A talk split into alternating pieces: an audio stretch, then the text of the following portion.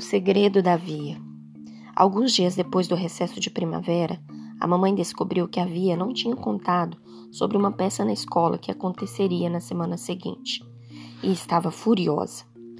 Minha mãe não fica zangada com muita frequência, embora papai possa discordar disso. Mas ela estava louca com a Via. As duas tiveram uma grande briga. Eu conseguia ouvir ouvi-las gritando uma com a outra no quarto da minha irmã. Meus ouvidos biônicos Lobote escutaram a mamãe dizendo: O que há com você ultimamente, Via? Você está temperamental, mal-humorada e cheia de segredos. Qual o problema em eu não falar de uma peça idiota?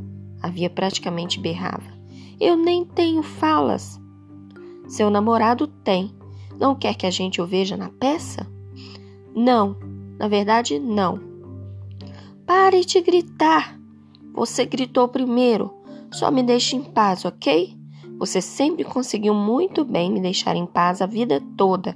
Então, não entendo por que escolheu justamente o ensino médio para começar a se interessar por mim.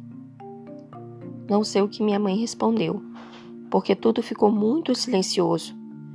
E nem mesmo meus ouvidos biônicos Lobote conseguiram captar algum sinal.